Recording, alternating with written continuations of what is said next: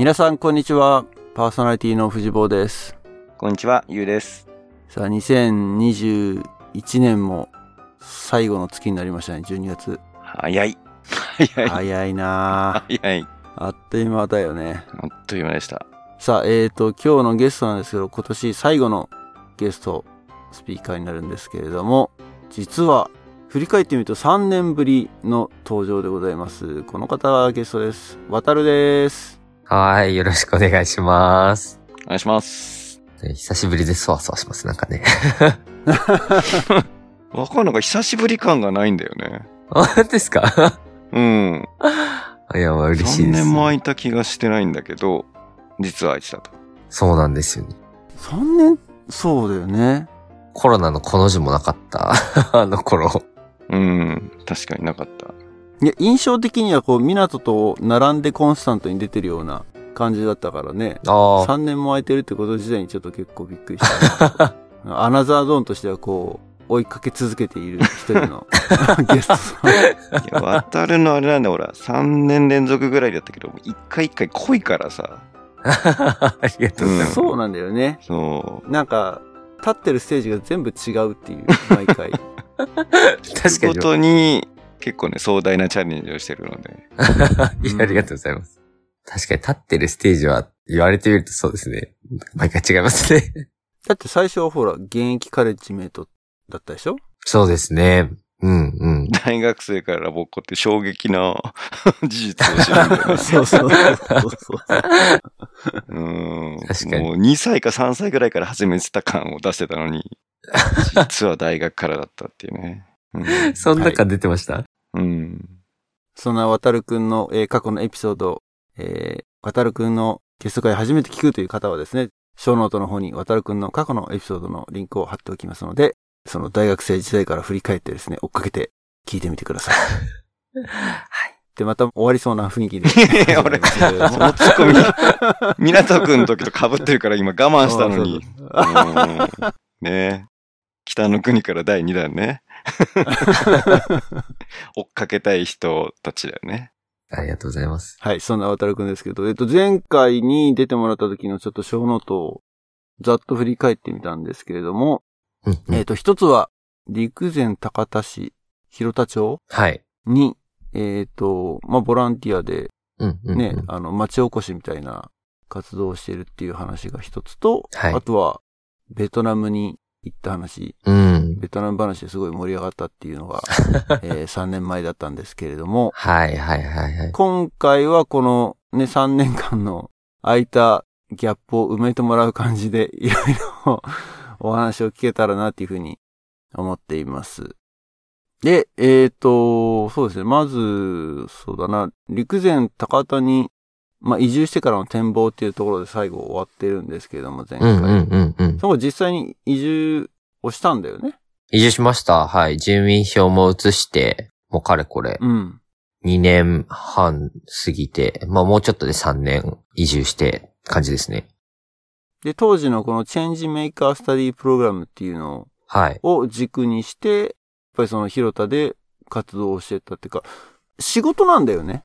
渡るにとっては。えーっとですね、チェンジメーカースタディプログラムは、まあ、大学生の時の、まあ、活動であり、あの、大学卒業してからは仕事にはしませんでした。うん。で、なので、えっと、移住を決めたけれども、仕事が決まってない状態で移住しました。おー、すごい。それはまた、チャレンジャブルだね。はい、仕事は決まってなかったんですけど、まあ、英語の何か、まあ、英語なんか使ってできるかな、デザインとかなんか使ってできるかな、うん、まあ、こっちの方が面白そうだから移住してみようという、そういう感じで、まあ、大学にはちょっと一応 NPO に就職するみたいな適当な報告を出して、はい、移住しました。で、実際問題でも、どうやって生きていくの？その、飯食っていくっていう。飯食ってくの、あ、で、稼ぎが。あ稼ぎを、あの、今は働いてます、今は。うんうんうん。今は働いてて、移住してすぐは、えーっと、働いてなかったので、まあ、うちの お母さんが、あの、貯金をくれてですね、まあ、それを軍資金に生きてました。ちょっとね、貯金をくれてっておかしいよね。貯金切り崩して渡してくれたってこと？あの、なんか将来、結婚するときに渡そうと思ってた金を、あの、まあ、あなたに必要なのは今だよねとくれました。いやお母さん。なので、それで、はい、車もいただき、そのお金で、まずは生きてみようと思って。ー ちょっと待って、あの、だいぶあれじゃないの？あの、すねかじってる 感じになってるよ。大丈夫？いや、もう最初はもう仕事決まんなかったんで、まあ、仕事ない、ないかもしれない。まあ、どうなるかわかんない状態だったので、もうそれを一旦ありがたくいただくことにして、うん、うん。まあ、ずっと、のらりくらいでするつもりではなかったので、まあ、とりあえず、まずは、その、まあ、移住して、まあ、そのセットのメンバーで、まあ、その、事業立ち上げるとか、もうサポートするよみたいなことを言ってくれてて、でもなんかその、移住して、何もない状態でセットにいるっていうよりかは、まあ、チェンジメーカーズカレッジというですね、別のプログラムをセットはその当時、第2回目を終えて、第3回目をその2019年の4月から始めるみたいな、第3期、第3期チェンジメーカーズカレッジを始めるところで、まあだからそれに参加してもらったら、まあその、なんていうの？まあそこで面倒見ながら、これからの移住生活のこととか一緒に考え、参加者として、参加者として向き合うから、それを考えることができるから、よかったらそれに参加して、したら、セットのメンバーから言われまして、今ちょっと出てきたセットっていうのは、その NPO 団体。NPO 団体ですねはい、そうです。うんチェンジメーカースタディプログラムとか、まあ僕がこの広田町に出会ったきっかけの NPO ですね。はい。なので、そうですね。そこで、まあセットはいくつかいろんな事業をしてるんですけど、その僕が大学生の時関わってたのは1週間のチェンジメーカースタディプログラムという、まあ、地域おこしインターンみたいなもので、うんうん。チェンジメーカーズカレッジっていうのは、えっと、4ヶ月間の地域滞在型プログラムで、まあ短期移住みたいな、中短期移住のプログラムで、そこでまあ、えっと、自分の人生とか、まあどうやって生きていこうか、みたいな話とか、あと人との関係性の紡ぎ方とか、なんかそういうこととかを、なんかゆっくり見つめ直すみたいな。まあリトリートとか、まあそういうものとかとまあ、属性は近いかな。リトリートではないんですけど、正確に言うと。みたいな、そんなプログラムですね。うん。それに、はい、ハマりました。うん。そのじゃあね、チェンジメーカーカレッジのスタッフとして就職をしたということなのかな？スタッフではなく参加者として行きました。参加者参加者なのかね。参加者で行きました。んじゃあまだ、まだ稼げてないんだ。あ、で、参加者として移住をして、そこから、いろいろあって、それがあれなんですの、移住をしてすぐの4ヶ月間、2019年の4月から8月がチェンジメーカーズカレッジのあ、参加者で。生徒をしていて、うん、うん、うん。で、それが終わってからは、まあ、終わるというか、チェンジメーカーズカレッジの途中で、デンマークに行く機会があって、ほう、デンマーク。ああ、ちょっとまた話がそ、そっちに行くのか。そうなんですよ。なるほどなるほど。で、チェンジメーカーズカレッジって、まあ4ヶ月間のプログラムなんですけど、なんか、うーん、そうです。そこは話した方が早い早いのかな？まずはそうだね、その、チェンジメーカースタディプログラムのその、えっ、と、内容と、チェンジメーカーカレッジとの、その4ヶ月に長期になったことによって何がこう、内容的に違うのか、もしくは、もうやったことは全然違うのかっていうと、その辺はどうなのそうですよね。それを説明した方が早いですよね。うん。チェンジメーカースタディプログラムっていうのは、うーんと、起こりとしては、まあその震災が2011年に起きて、それから2年後のタイミングで移住をして生きていた、休学をしていたセットのメンバーが立ち上げた、あの、プログラムなんですよ。で、うん。で、それは、その時は、やっぱり、街の人ではない、外からの若者の視点がこの街の中に入ることとか、そういうことってすごく面白いし、大事だよね、というところとか、そうやって外の学生にとっても、なんか、外っていうか、東京とか、首都圏の学生とかにとっても、本気で何かをチャレンジする場っていう、になり得る。なので、そういう何かチャレンジしたかったりとか、まあそういう震災とかそういうところのためになりたい学生と、まあこうやって外の視点が欠けている、まあこの地域を結びつけて、一週間本気で町おこししようみたいなのが、チェンジメーカースタディプログラムだったんですよね。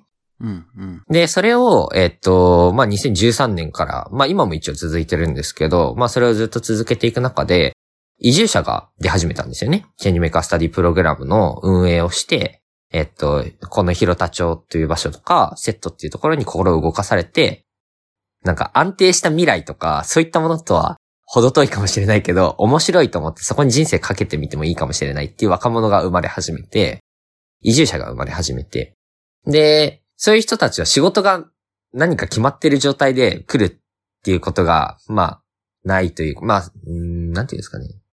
その、仕事が決まってるけれその段階ではそうだ。えっと、仕事が決まってるチェンジメカスタディプログラムの運営をそのまま続ける。そういう仕事を続ける人たちが移住をし始められていたんですけど、仕事がないと移住できないのかっていう、まあ、問いがあって。で、その、ここの街ってやっぱりその若者が、えっと、この街にはやっぱりいなくて、若い世代の人たちいるんですけど、やっぱりいても仕事に行っちゃうんですよね。だから地域の中の行事とか、地域を回す人たちってやっぱりどうしても高齢者になってしまう。で、でも、やっぱり若い人たちが、その仕事なくてもこの街に留まってるってすごく価値だよねっていうのがあって、でも本当は中高生とかがいっぱいいればいいんですけど、やっぱり数が少ないので、で、大学生世代っていうのはやっぱり抜け落ちてしまったり、大学生から、まあ働き盛り20代、30代ぐらいの人たち、そういう人たちがいないので、そういう人たちが、こう、長期間滞在できて、移住とかも考え始められるような、そんなプログラムがあったらいいんじゃないかっていうので、チェンジムガーツカレッジが始まっていて。うん。で、始まりは、なので作った人は同じなんですよ、実は。そのチェンジメカスタジプログラムを作った、当時休学していた人がもう移住をして、家族ができて、で、作ったのがカレッジ。なので、作った人は一緒なんですけど、属性的には結構こう変わってきているというか、やっぱり学生の当時作ったチェンジメカスタディプログラムは結構情熱。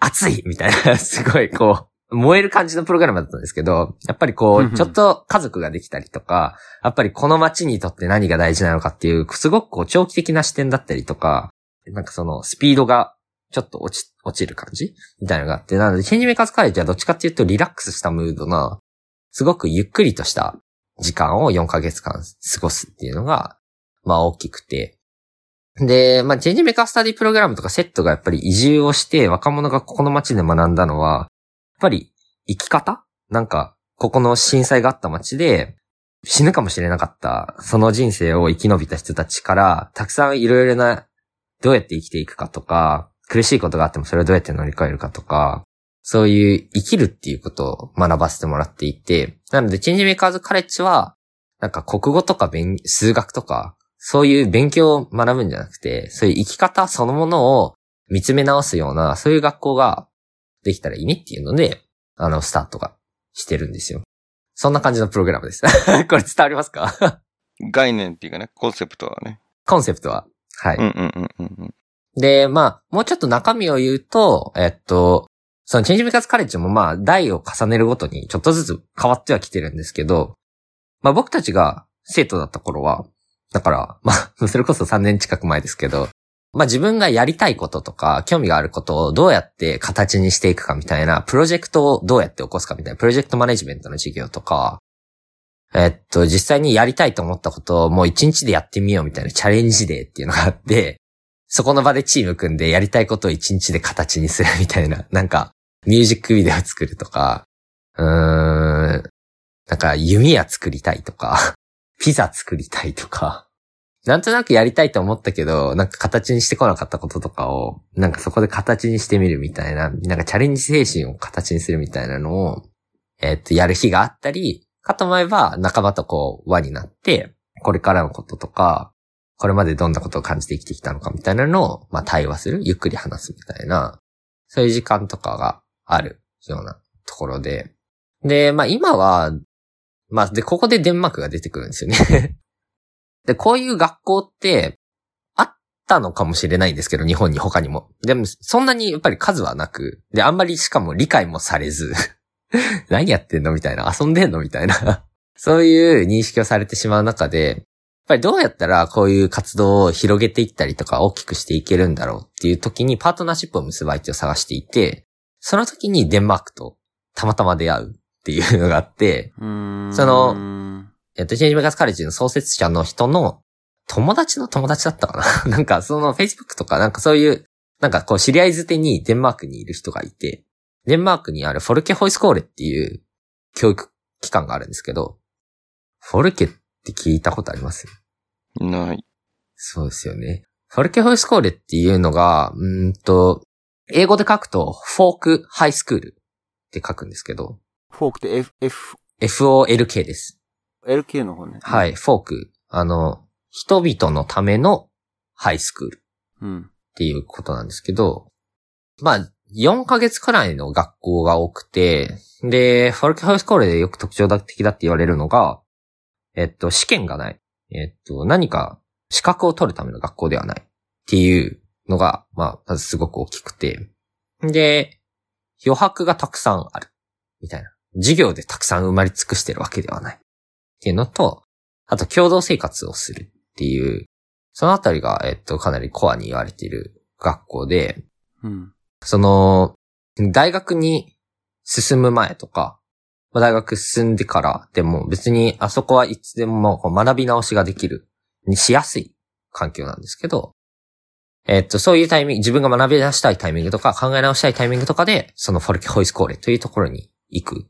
で、4ヶ月間、そこでいろいろなフォルケがあって、まあ、フォルケ、デンマークに、あの、数十個あるんですよ。で、そこの中で、まあ、いろいろな芸術に特化しているフォルケホイスコーレとか、スポーツに特化しているフォルケホイスコーレとか、グローバル？と国際関係とか、そういうものに特化しているフォルケホイスコーレとか、いろいろあるんですけど、うん。その自分の好きなフォルケホイスコーレに行って、まあ、例えば、えー、何がいいかな？芸術系のフォルケホイスコーレに行ったら、まあ、そうやって絵を学んだりとか、まあ、絵画、まあ、いろいろその授業がいくつかある中で、自分でメインのサブジェクトを選んで、絵を勉強する。でも、絵をひたすら勉強するっていうよりかは、描いてみてどう？みたいな。なんかそれを作ってみてどう感じてるの？みたいなとか、共有すること？何かそれで資格を取ったりとか、テストがあるわけじゃないので、それを通して、えっと、コミュニケーションを取るっていうこととかがすごく重要視されるところで、そういうあり方？学校のあり方っていうのがチェンジメーカーズカレッジと非常に近いっていう風に感じて、で、デンマークに行ってみようっていう 話が、僕が移住する前ぐらいにあって、あ、移住する前？ほうほう。僕は行かなかったんですよ、その時は。そのタイミングでは行かなかったんですけど、で、行ってみて、よし、もう一回行こうってなったタイミングで、僕が移住してきていて、英語喋れるし、いいじゃん、みたいな。一緒に行こうよって言われて、通訳としてチェンジメーカーズカレッジの3期生を、生徒をしている時に行ったんですね。デンマークに。で。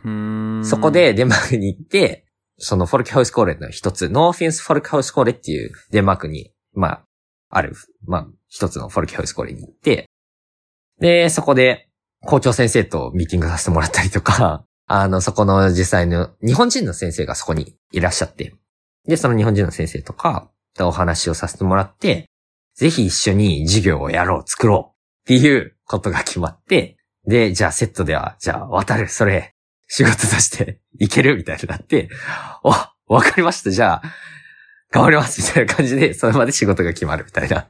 すげえ。のがうん。2019年の自分がカレッジの 生徒をやってる時に起こって、なのでそれの準備がその後から、まあ準備というか、そんなすぐ始まんなかったんですけど、まあそれがじゃあ一応広田に移住して、まあ一つ目の仕事というか、これをじゃあやっていけばいいのかもしれないみたいなのが見つかったのが、まあ移住をしてその最初の4ヶ月間でしたね。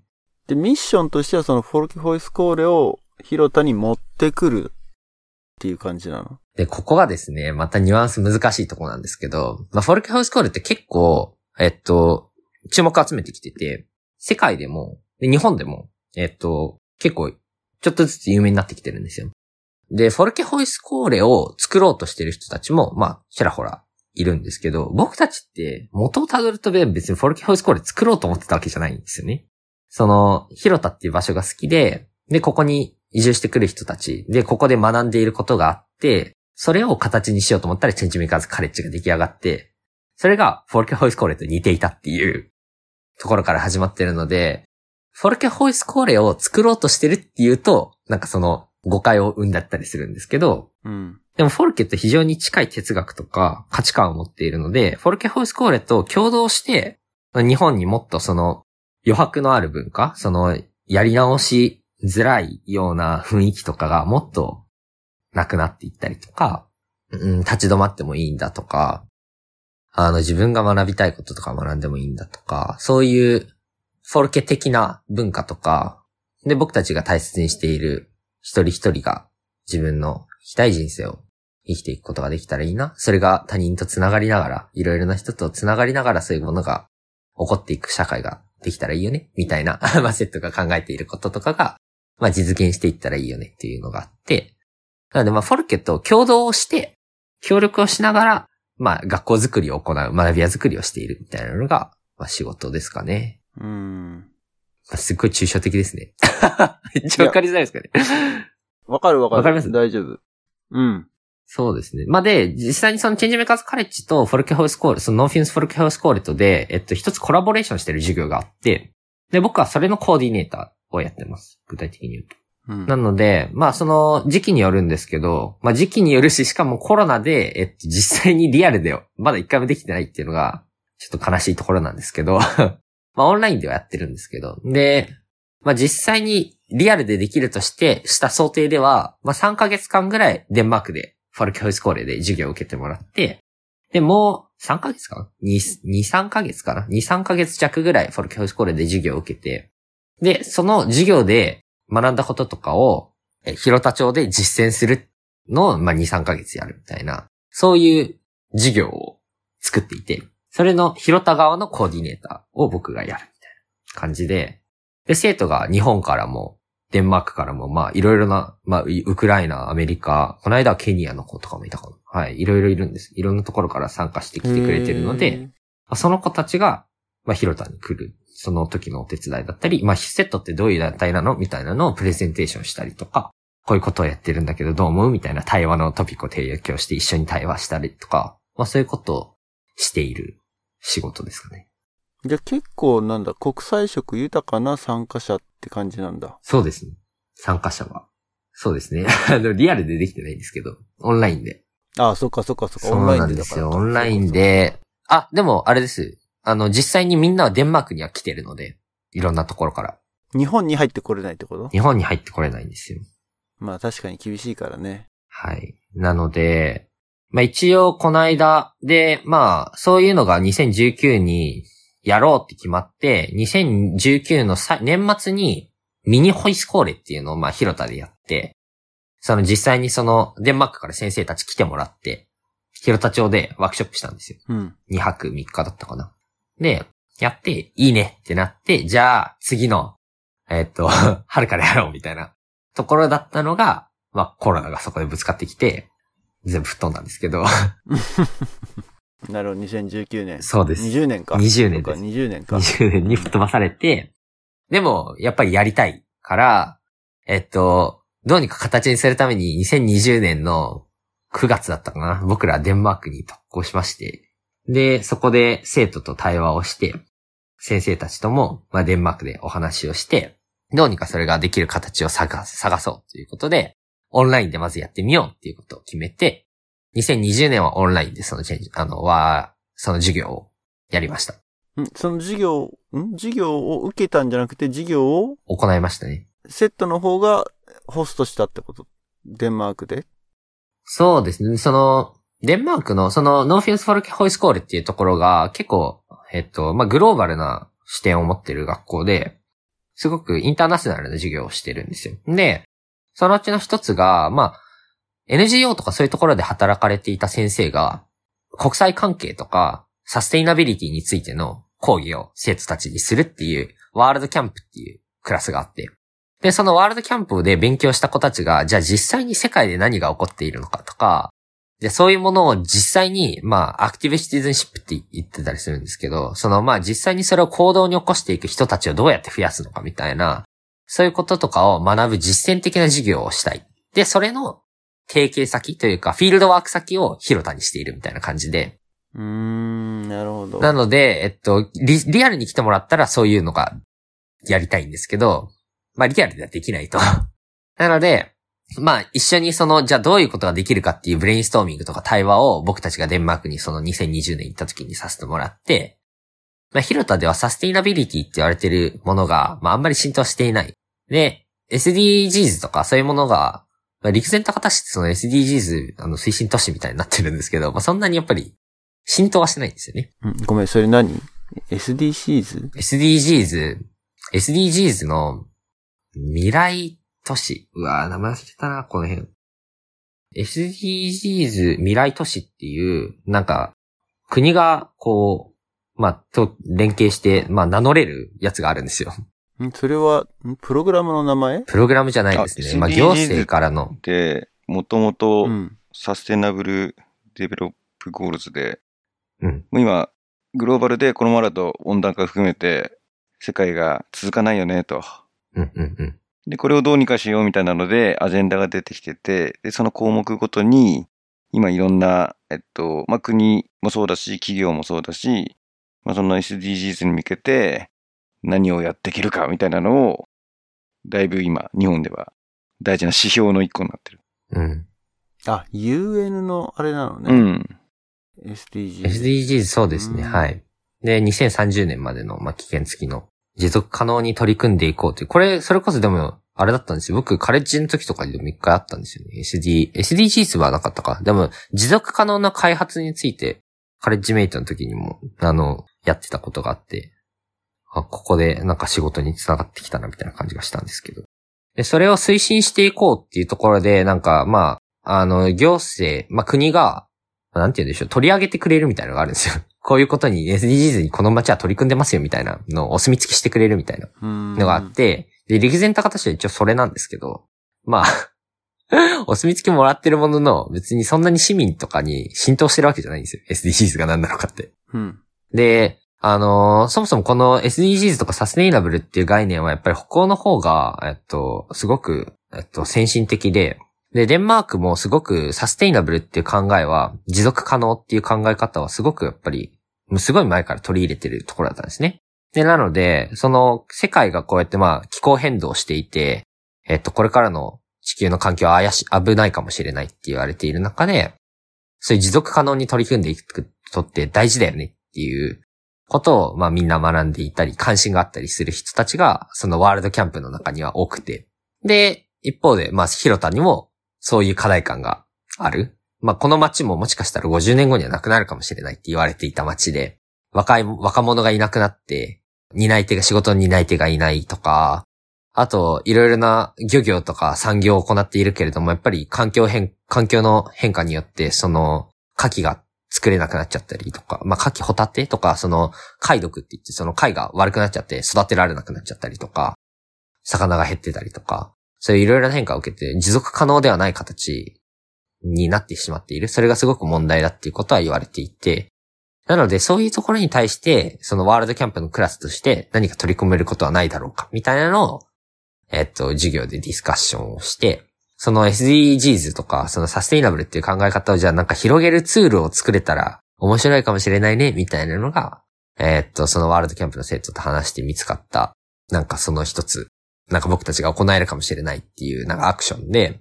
で、僕たちが帰ってきた後に、えっと、オンラインでその SDGs を広げる SDGs カードゲームを作ろうみたいな、ボードゲームか、ボードゲームを作ろうって言って、なんかルールだったりデザインだったりいろいろやって、SDGs ボードゲームをなんかオンラインミーティングしながら作って、で、それをお互いのところ、デンマークではその、いろいろな国から集まってるそのフォルケハウスコーレの中で、その SDGs ボードゲームをやってみて、で、一方で僕たちの方は、地元のおじいちゃんおばあちゃんたち呼んで、その SDGs ボードゲームやってみて、で、感想をシェアし合って、まあ、授業を終えるみたいな、なんかそんなことを去年はやりましたね。うーん、面白い。ゴリゴリな、なんか、なんか分かりづらかったら言ってください。ちょっと急ぎ足だったけれど、まあでも、うん。ハイライト的には全然 OK っていうか、まあ、わかりましたよ。面白い、面白いことやってるなっていうのは。うん。ありがとうございます。で実際そのプログラムを作って、その参加者、うん。さっきのカレッジの4ヶ月の参加者っていうのは、あの、そこに費用を払うの？はい、カレッジは、はい、そうですね。あのー、4ヶ月間、衣食住全部、あの、うん含めて、費用を払います。え共同生活するんえで、いくらぐらいなの？その、ワンクール4ヶ月で、衣食住付きで、いくらみたいな。えーっとですね、まあ、僕たちの時は、まあ、もうちょっと安かったんですけど、うんうんえー僕たちの時に20万ぐらいだったかな。うん。うん。まあ、食べ物もあって、あの、まあ、す、住む場所もあって、なので、まあ、1ヶ月5万みたいな感じですかね。うん。で、ただ、今はもうちょっと上がっっていて、今はですね、50?50 うん。とか、うわー、いくらだっけな出てこない。まあでもそんぐらいのレンジってことだよね。そうなんですよ。うん。うん。うん。まあでもね、家賃に付きでその値段は全然安いし、かつプログラムもついてって話だからね。そうですね。まだまだ割安感があると思うけど。若い子が来るの？さっきの20代が中心。そうですね。にあ、今出ました。45万ですね。45万5千円で。で、そうですね。来る人は、えっ、と、まあ割と、僕たちが参加してた時の最年少は18歳で、高校を卒業。業してきましたみたいな子がいて、うん。その時の最年長は31だったかな。なるほど。で、今はもうちょっと、またさらに若年化していって、30まで行ってる人はいないですね。18もいないですけど、大体は、大学、その今コロナになったらね、大学生でも、あの、オンライン授業だったから、別に場所選ばないよっていう人たちが来てたりとか、あ、うんそっか、学校、学生をしながらってこと？はい、大学生しながら来てる子たちもいましたし、まあ大うん学休学をしてくる子たちもいましたし、あと社会人になって、えっと、会社休職してくる、ちょっと精神的に疲れてしまって、あの、お休みを取る必要があるっていう子たちが、まあここを選んできてくれたりとか、まあもしくは会社辞めてくる人たちもいますね。うん。20代ですかね、今来てるのは。で、何人ぐらいなの？その、募集。木によって違うんですけど、まあ、僕たちの時は何人だったかな ?15、6人だったかな ?3 期生。うんうんうん。13人か。13人でした。ちょっと盛りました。うんうんうん。13人とかで、まあ少ないと5、6人とかの時ですありますかね？うんうんうん多くて13 3とか4とかそんな感じですね。で、シェアハウスが、まあ2棟ぐらいで運営されてることが多いですかね。うん。あ、そこそこ、シェアハウス。なんかホームステイではなく、そのシェアハウスを作るのね。シェアハウス、そうです。良い。うん。はい。まあ、空き家を、あの、お借りしているところと、あと買わせていただいたところがあるので、うん。そこで生徒たちが暮らして。で、まあ、食べ物は、まあ自炊なんですけど、食材が届くという 形で、おー。はい。自分たちで作って食べるみたいなのをしてますね。その前回ゲストで出てもらった時に、その、うん、うん。チェンジメーカースタディプログラムの中では結構その、広田の高齢者の方たちとのこう交流だったりとか交わりが。あるようなプログラムの組み方だったように聞こえてたんだけど、はい、はい。その辺はどうなのそのやっぱり広田にいるっていう、ある意味血のりを生かした側面っていうのはどんなところがあるの？まあ、やっぱり生活の中に入り込んできますね、街の人たちが。あの、街の人たちが突然来るみたいなことが あったりとか、うん。あの、野菜めっちゃ置いてってくれるみたいな、玄関の前にめっちゃ白菜と大根置いてあるみたいな、そういうお裾分けが生活の中でなされてたりとか、でもなんかそれ聞くとでもお 置いてくってことはあんま交流してる。なんか交わってるのかっていう。でもその置いてってくれるぐらいの関係性ができるんですよね。ああ、なるほどね。はい。誰に貸しても置いていくわけではないので、やっぱりその、そうやって若い子たちが来てるの気になって遊びに来てくれて、で、夕食食べてけよみたいなのとか、で、むしろうち、そのシェアハウスに来て、そのおじいちゃんが料理作ってくれて、で、一緒に食べてとかしてるうちに、まあ、お裾分けが勝手に届くようになって、とか。うん。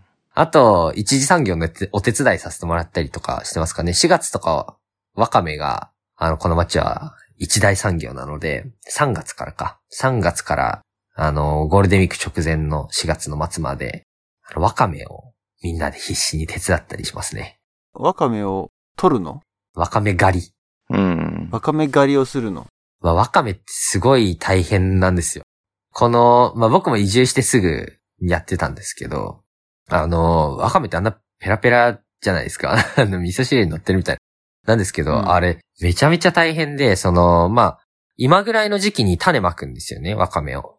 10月、今ちょうど種まきしてるくらいですね。11月か。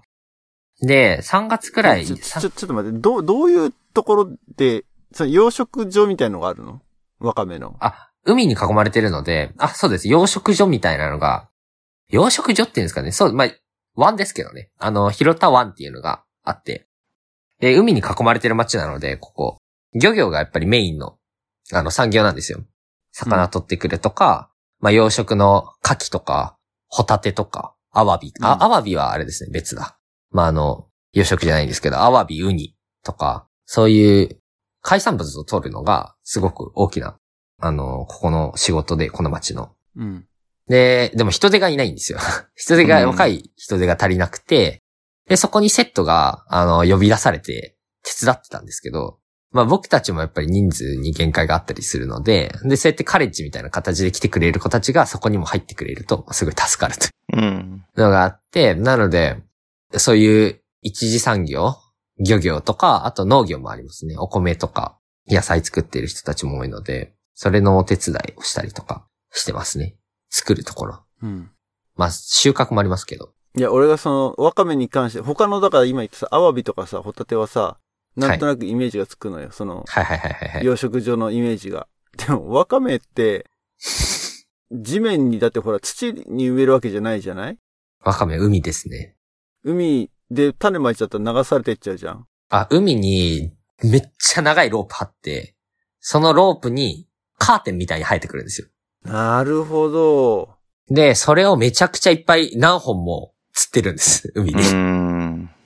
ん。だ綱引きみたいな綱のところにこう、種をそうです、そうです。付着させて、そこで、そこから生えてくるんだ。そうです。下に生えてくるんですね。カーテンみたいになって。あーそれがなるほど3月とかになるとめちゃくちゃ長く伸びてて、それをまあ船で何分ぐらい行くんだろうな。沖からまあ朝の、早いと朝の4時とか、まあ朝の5時ぐらいに、まあ沖に行って、船に乗って、ワカメのところまで行って、20分くらいかな ?15 分くらいかな船で出て。で、そのワカメのところに着いたら、そのフックみたいなので、そのワカメをこう、引き上げるんですよ。2本のフックで。バーって。うんそうすると、目の前にワカメのカーテンが現れて、それをひたすら釜で、草刈り釜みたいなやつで買ってくっていう、ガーって、買っていって、で、1日2トンとか取って帰るんですよね。は2トンあ、すごいね。で、2トンとぐらい取って帰って、でも生なのでそうすると悪くなっちゃうじゃないですか。なので、まあ朝の5時ぐらいとかに出て、まあ8時ぐらいに帰ってきて、で、朝食を、まあそのおばちゃんが作ってきてくれるので、朝食を食べて、で、そのワカメを煮るんですね。2トン分。船から上げてきて。で、煮て、えっと、水で冷やして、なんかそれのもう機械があるんですよ。で、でもそれは人がいないと成り立たない機械なんですけど、なんかクレーンみたいなので、そのお湯に突っ込んで、そのお湯に突っ込んだワカメを人が、こう、木の棒、でっかい木の棒でぐるぐる回して、あの、火を通して、で、十分に火が通ったら、えっと、水にそれが流れ出る、なんかこう、なんて、なんていうんですかね、あれ。なんか、こう、お湯が入ってるそのバスタブみたいなのがあるんですけど、それが、こう、持ち上がって、ザバーって水の方に流れていって、で、その水で冷やして、で、そこに冷やす人たちが3、4人ぐらいいて、木の棒でまたそのワカメをぐるぐるかき回して、冷えたぞってなったらそれを手で持ち上げて、袋詰めしていって、で、袋詰めしたワカメを絞って、重さ測って、よし大丈夫だってなったらそれ縛って、三、なん、ん ?30 キロとかな？ので、で、こう、ワカメを縛っていって、それをクレーンで、あの、お家に持って帰って、それを塩水につけて、洗濯機みたいな感じでこうぐるぐる塩水でこう回して、で、それを引き上げて、塩蔵するっていう、塩蔵。その塩漬けにす、塩に蔵って書くんですけど、塩蔵して、そうすれば、あの、日持ちするので、その工程が、まあ、ワカメを買ってきた後、あって、え、それ一日でやるの？塩蔵までは1日でやりますね。あの、悪くなっちゃうので、生なので。うん。なので、まあ、早くて、まあ、12時ぐらい ?11 時とかかな。で、ちょっとたくさん、まあ、たくさん買ってきちゃって、もう3トンとか4トン買ってきちゃったみたいな日は、まあ、お昼の過ぎて2時ぐらいまで、その作業して、終わったら、まあ、セットのそれぞれ仕事に戻るっていうのをやってますね。まあ、すごいワカメの話になっちゃいましたね。いやいやいや全然そんな、見たことないからさ。そうであ、すよね。わかめってそうやって作ってるんだっていう。そうなんですよ。結構壮大なんですよ、あれ。で、一番、なんだろう。あの、生産者から近い形だと、その塩漬け、塩蔵された状態のもので売ってるのが一番、なんとフレッシュというか、まあそうですね。状態のわかめってわけね。まあ生わかめとかもあるんですけど、まあ、うんうん基本的には塩蔵して売ってますね。でもあれだよね、なんか、だいぶ水分吸ってある状態だから、うん。相当重いんだよね。乾かして乾燥させるとだいぶライトになる。だいぶライト目です。いつもほら、水に戻すじゃん。あの、俺ら普段はいはいはい、はい。接してるわかめ。それを生で食べれたり、その塩蔵したり、あとは加工、加工まではまた、それは業者なのか。加工は別ですね。うん。僕たちが売ってるのはやっぱり塩蔵わかめまでのところなので、まあ僕は売ってないですけど、うんうん。僕らがお手伝いしているわかめ漁師さんたちは、そうですね、わかめの生産者っていう感じなので、うん。またそれを加工する人たちは別にいることが多いですね。うん。で乾燥わかめはその先ってことなの乾燥わかめはそうです。あの、あれですよね、味噌汁とかあの、インスタントとかに入ってるようなやつってことですよね。うんうん。あ、でも塩蔵しないのか、あれは。あれは、いや、塩蔵の多分先だと思います。あ、先なんだ。うんはい。もっとカットしてあったりとか、細かいじゃないですか。塩蔵わかめは、あの、そのわかめって、その、なんて言うんでしょう。葉っぱなんで、その真ん中に芯があるんですよ。うんうん。あの、茎み、うんうんうん茎というか、あの、真ん中にこうあって、その筋を取んないと、売れるわかめの状態にならないんですけど、その芯抜きをしたわかめが塩蔵されるんですけど、長いんですよね、めっちゃ。なので、まだ、ビロビロ、長い状態なので、えっと、その乾燥わかめみたいなやつは、さらにそれを、塩を多分洗い流して、カットして、多分悪くならないように加工して、まあ乾燥わかめとかになってるんじゃないですかね。うん。すごい。だから、もうまさに一次産業の担い手として、あれは季節もんだもんね。そこの季節物で季すね。節にこの作業をやるみたいな話だから、はい。まあ、昔はね、村の若い衆が集まってガーッとやってみたいなののリソースになってるわけだよね。そうですね。うん。いいじゃん。うん。もうその時期はなのでもうワカメが中心の生活みたいなうん。うん。うん。なのになって。もうひたすらわかめ食ってる感じそういうことじゃ食ない。ってるのも、あ、でもまあ食いますね。でもワカメって美味しい。メカブわかります？うん。うん。メカブってワカメなんですよ。あれ。知ってます？あの、生で食わないというから、ちょっと味ついてるイメージがあるよね。あ。スーパーとかで買っちゃうと。はいはいはい。あの、ネバネバしてるやつ。ねもねもし、うん。あれって、あの、ワカメの根っこなんですよ。根。おー。目の株でメカブなんですけど。うん、うん。うんワカメの一番先端その、だから紐についてる部分にあるんですよ。あのメカブって。うーん。で、あれが、まあ、あったりなかったりするんですけど、あれはめっちゃ美味しいので、あれはめっちゃいただいてます。あれ生で、その場で食べたりとか、させてもらったりとか。まあ、切って、あの、漁師さんが出してくれて、それいただいたりとか。まあ、ワカメもでもいろいろ食べ方があって、ワカメ、その分厚いんですよ。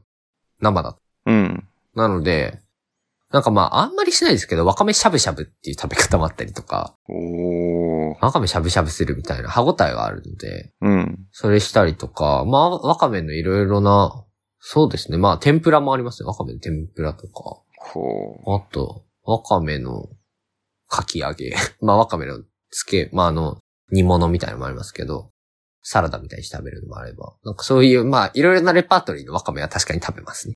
う。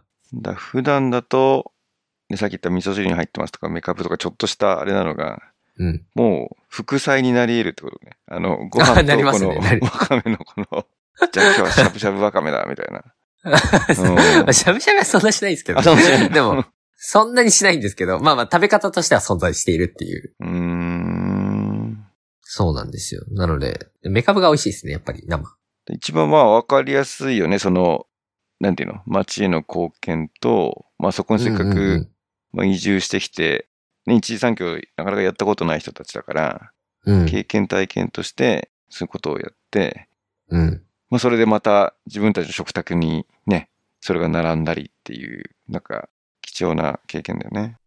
いや、一次産業に関わるってこと自体、自分たちですらやってないからね。うん。そうですよね普。段生活しちゃうと。うん。いや、それも、だからやっぱり僕たちもだからやっぱりこの街に出会って、お手伝いしていく中で本当にやっぱり、あ、本当に人足りないんだなみたいなこととか、うん。あ、本当に大変なことなんだなみたいなのとかがすごい身をもって知るみたいなのが、やっぱ大きいです、ね。なんかでもさ、そういうさ、わかめなんかだからさっき言った3月から5月うん。っていう季節4月ですかね。はいはい。だけ、あ、4月か？限定の仕事じゃない。それで1年分の、まあ、収穫を得るっていうか、そうですね。稼ぎを得るわけじゃない？はい。そういう時に季節労働者ってのはいないの？あんまりないんですよね、こっち。その、季節だけ来る人ってことですよね。そうそうそうそうそう。そそういう風にハイヤーしていくっていうか、例えば、うんと、カリフォルニアだと、あの、まあ、ワインがね、有名だと思うんだけど、ナパバレーがあって、うんうん、うん。ああいうところのそのブドウの収穫っていうのは、あの、機械じゃできないから手摘みをしていかなきゃいけないことがほとんどなんだけど、うんうんうんうん。そこにだから季節労働者がいっぱい来るっていうか、うん。彼らもだから、まあ大体はそのラティーノなんだけど、うんうんうんうんうん。うん、彼らにとってもだからそこで稼いでいく、稼ぎに行くっていう感じで、わーっと人が集まって、まあ、人海戦術でうんうんうん。ブドウ収穫していくみたいなのはあるのよね。でそれと似たようなことが日本では起こり得るのかなってのがちょっと今思ったんだけど。多分、費用対効果が難しいんじゃない？ああ、そっか。だから安い労働力だからっていう。まあ安いっていうと語弊があるけど、まあまあね、昔ながらでやってて、そこのやっぱり時間と労力を考えると、他のことした方がいいやってなり得る選択肢になっちゃうんじゃない、その仕事として見ると。うんうんうん。あわかんない、その予想ね。そうですね。でも、なんだろう。今、日本の失業状況よくわからないけど、仕事が欲しい人なんていくらでもいるわけじゃん。うんうんうんうんうん。一応あるんですよね。その、えっと、一応仕組みとしてはあるというか、ウーフっていうあの、アメリカでもありますかね？あの、季節労働っていうか、そういう産、一次産業とか農業とかそういうものに、あの、働きに、あの、住む場所変え、与えてあげるから、なんか働いてもらえないみたいな、そういう住み込みでみたいな。住み込みでみたいな、それをやってるマッチングのあのサービスがあったりとか、あと僕の知り合いの人も作ってるんですよね、そういう。遠農って言って農業を支えるっていう仕事で、まあいろいろ日本の若者とかでやっぱりその会社で勤めるっていうこと以外の選択肢に興味がある人たちを、あのそうやって農業者とかにつないでいくっていうことをしてる人たちはいるんですけど、で、僕もその話をもらっていて、で、そのセットに、セットでそういうのできる、できるんじゃないかみたいな話とかをもらったりしてるんですけど、まあセットは近いことをしてるんですよね。ある意味。うんそのそうだよね大学生とか、まあ若い移住者とか、まあ季節的にそのセットが、セットを通して広田町を好きになった子たちを、この広田町にその時期だけ呼んで、ワカメ手伝ってもらうとかやってたんですよ。うなんですけど、まあ、広田町とかやっぱりここら辺の問題はやっぱり担い手不足が深刻で、縮小し始めちゃってるんですよね。おーなので、縮小し始めちゃってるので、やっぱり稼ぎもどんどん減っていっちゃうっていうところで、まあ新しくやっぱり人を雇うとか、それはやっぱり大変っていうのは、すごく課題としてありますね。なんかそこがやっぱり大きな産業として成り立ち続けているのであれば、そういう定期的な雇用を埋めるかもしれないんですけど、だんだんやっぱりちっちゃくなっていっちゃってるんですよね。うん。なので、そこが、あの、まあ、農業にガツッとやっぱり力を入れる若い人たちが入ってくる、もあ農業というか漁業もそうです。漁業ですね。若い人たちが、その、本当にそこに力を入れるコミそこにだけにコミットするっていう人たちが増えてくると、また、まあ盛り上がってくるかもしれない。そういう人たちも、あの、いるんですけど、若く、若くして、セットを返さないで、こっちに来て農、あの、漁業やってる人たちいるんですよ。うんな。ので、まあ、そういう人たちが、と、まあ、手を取り合いながら、なんかここの産業が、あの、より大きくなっていくように、することができれば、もっとそういう力を呼び込めるかな、みたいなのは、あったりしますね。いや、ほんと過渡期だよね。いろんなものが。うん。あのー全体としてはその雇用のミスマッチって起きまくってるけど、うん。やっぱり日本の大きい企業ってまだ終身雇用的なもの引きずってたりさ、なかなかそこらうんうん辺ね、じゃあそうですね。どうしていこうかみたいなのが、ようやくこのコロナで、ね、例えばリモートワーク OK ねとか、意外と仕事の仕方変えても、生産性、なんていうの？会社に行かなきゃ仕事回んないとか言ってたのに、意外と回ってるじゃんとかね、気づき始めて、うんうんうんで、じゃあその住むところとか、あの、いろんな選択肢があるよねっていうのはみんな気づき始めてて、わざわざあのね、満員電車がみんなと同じことして通ってる価値ってなんかあったんだっけみたいになってるので、うん。そう。それと、その、やっぱり、えっ、と、細切れで働くというかさ、例えば週うん。3日はこの、今の所属してる企業で、2日は違うことをしてみようみたいな選択肢って絶対今後出てくるので、そこら辺は、すごい、その、一次産業の魅力とか、なんかそこら辺を、なんていうのかな、その、まあ、体験してもらってす好きというかね、こういうのもありだな、みたいなので、あの、それだけで生きるというよりは、この季節はこれをえ選びながら、あの、他の仕事もしながらみたいな選択肢できてくれば、もっと増えるよね。うん、そうですね。だし、やっぱりすごくやっぱり働いてる感というか気持ちいい仕事なので、うん。だからそこがね、もっと注目されたりとか、まあ、され始めてたりとかもすると思うんですけど、うん。なんかもっともっと広がっていったらいいなっていうのはすごい思いますよね。うん。だからその週末、ね、ちょっと畑やりながらみたいな人も周りいてさ、うんうんうん。たださ、あの、農家ってそこまで甘くないじゃん、多分。だからその、主たる人が言いつつ、その、さっき言った忙しい時だけ手伝いますみたいな、あの、変動部分を担うみたいなマッチングがうまくできればいいけど、その主たるところがさっき言ったようになくなっちゃうと、そのものがうん。ね、消えちゃうから、その主たるものをどう残していくかっていうのはめちゃめちゃテーマだよね。主たる人たち。そうですうね。ん。あまりその機械が入ってきて、えっと、そこが楽になる。なんていうの？さっき言ったあの、ある担い手が高齢化っていうのもあるけど、そのモチベーションだけの話なのか、なんか技術革新が起きればそこを担保できそうなのかとかって、そういうのってあんのかな？技術革新は、まあ起きたらでもいいですよね。あの、本当に人がいないと回らない、あの、機械と仕組みなので、今は。うん。これがもっと効率化するんだったら、え全然なんかもっと回っていく未来もあるような気がします。でも、そこに対して開発をしたりとか、あの、クリエイティブを生んでくれる人はまあ現状いないっていうのがリアルですかね。うん。だからそこがいたら、そうですね、変わってくるかもしれない。だからそういう専門的な技術を持っている人たちうんが、ここの、えっ、と、業界というか、産業に関心を持ってくれて、それをどうにかしようとしてくれる人たちが、まあ、生まれてくれたら、まあそういう人たちがね、それこそだからチェンジメーカースタディプログラムとかそういうのを介して、うん。あの、生まれてくれたらいいんですけど、まあコロナでやっぱりそれもできなくなっちゃってるので、まあなかなか難しいところではありますね。うんうんうんうんうん。でも、渡るが広田に3年とかいる中でも、もう、その中で、そのワカメ産業が縮小してるっていうのを実感としてあるってことでしょ？そうですねしてま。すねって言ったっての。うん。あのなんかもう一本減らすみたいなのをしてるので、毎年一本ずつその、ワカメのロープ減らしてるんですよ。おー、そういうことか。はい。え、それはなんだろう？働き手が足りないことが原因なのか、それとも需要自体がもう減ってるのかっていうと？えっと、体が悪くなってるからですね、その人の。ああ、だから、そうかそうか。だ需要が減ってるわけではないわけだね。違います。そうですね。それの働くリソースが減ってるから、縮小せざるを得ない。僕らも言うて船運転できるわけじゃないので、そのおじいちゃんが船運転できなくなっちゃうといけないんですよあね。そこで終わっちゃうとか。あ、じゃあ、後継者問題的なところもあるわけだね。でも完全に、ね。もろそうです。したる後継者うんですかね。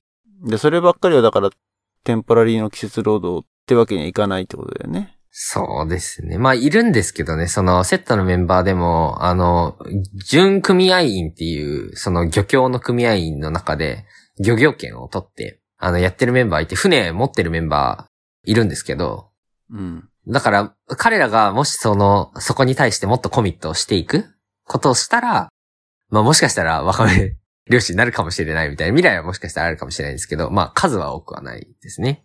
うん。どうなんだろうね。だから、よくわかんないけど、そのワカメの栽培だからさ、結局、通年通して仕事が、をしてなきゃいけないわけじゃない？収穫の時が一番書き入れ時かもしれないけれど、うんうん、うん。種まきをして、で、もちろんそれだから、ちょこちょこ見に行かなきゃいけないわけでしょ？うん。そうですね。うんうん毎日とまではいかなくても。うん。うんうんうん。普通の植物と違って水やりとかは多分いらんだろうけどさ。そうですね。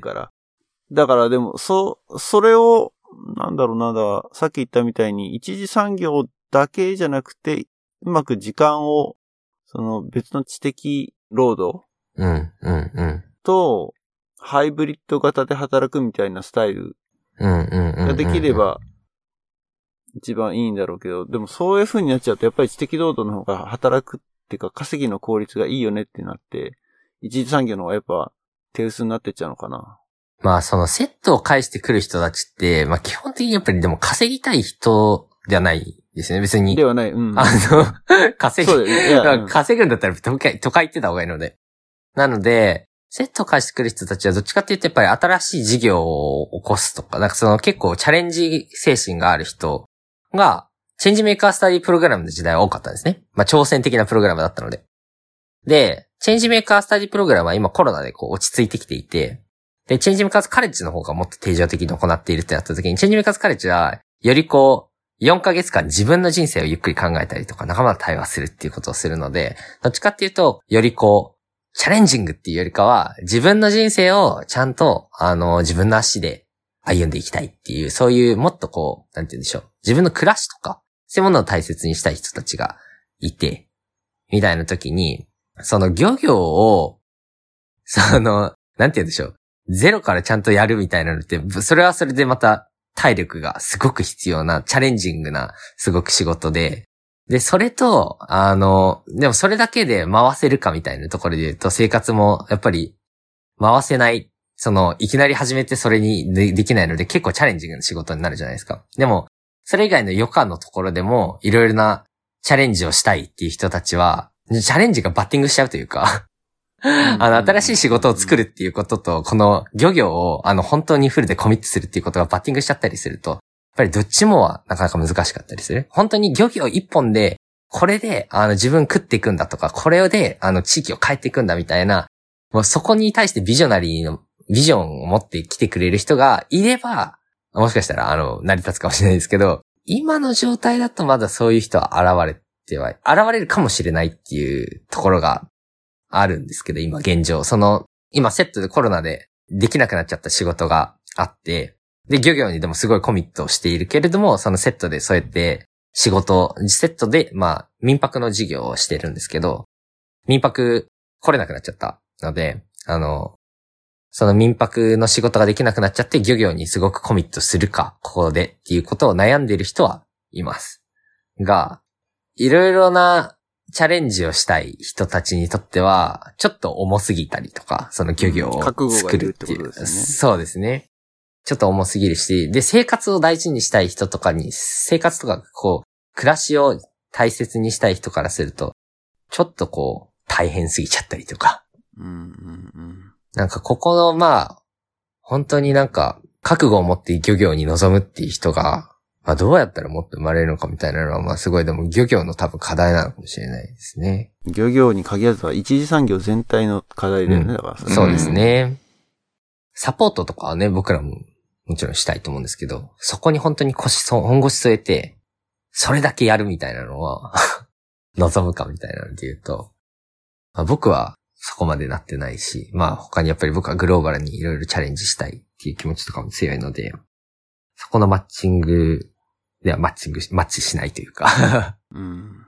そうですね。そこら辺は、まあだし結構大変な仕事でもあるので、はい、そんなわけで、えー、そろそろ、今日はお時間が来てしまったので、えー、まだちょっと先の話がね、あるので、次回またゲストに来てもらって、今からその先の今後の目論み的な話も含めて、ちょっと次回また改めて、いやー、もう毎回すごいネタ持ってきてくれるからね。よかったう。ん。もう今日の回もなんかほぼほぼ渡るのレクチャーというか、いろいろなんか教えてもらって、うん。そんな偉そうなあれじゃないですけど。いや、なかなか、やっぱユニークな経験してるからね。うん。よかった。いや、その一次産業との結びつきで、それをどうプログラム化して実業化するのか、めちゃめちゃ興味あって、あ なるほどな。あ、そうやって形チェックしていくんだ、みたいな。気づきと学びの場になりました。ありがとうございました。ありがとうございます。とんでもないです。ありがとうございます。ホルケホイスコーレの話よりワカメの話の方が時間多かったっていうも。うわかめ熱かったね。今回、そこ食いついちゃったもんね。ロープなんだ、みたいな。うん。まあでもそういうのをね、うん、知るいい機会でした。うん。はい。というわけで、えー今回のゲストは渡るでした。ありがとうございました。ありがとうございました。ありがとうございました。それでは皆さんごきげんよう。バイバイ。バイバイ。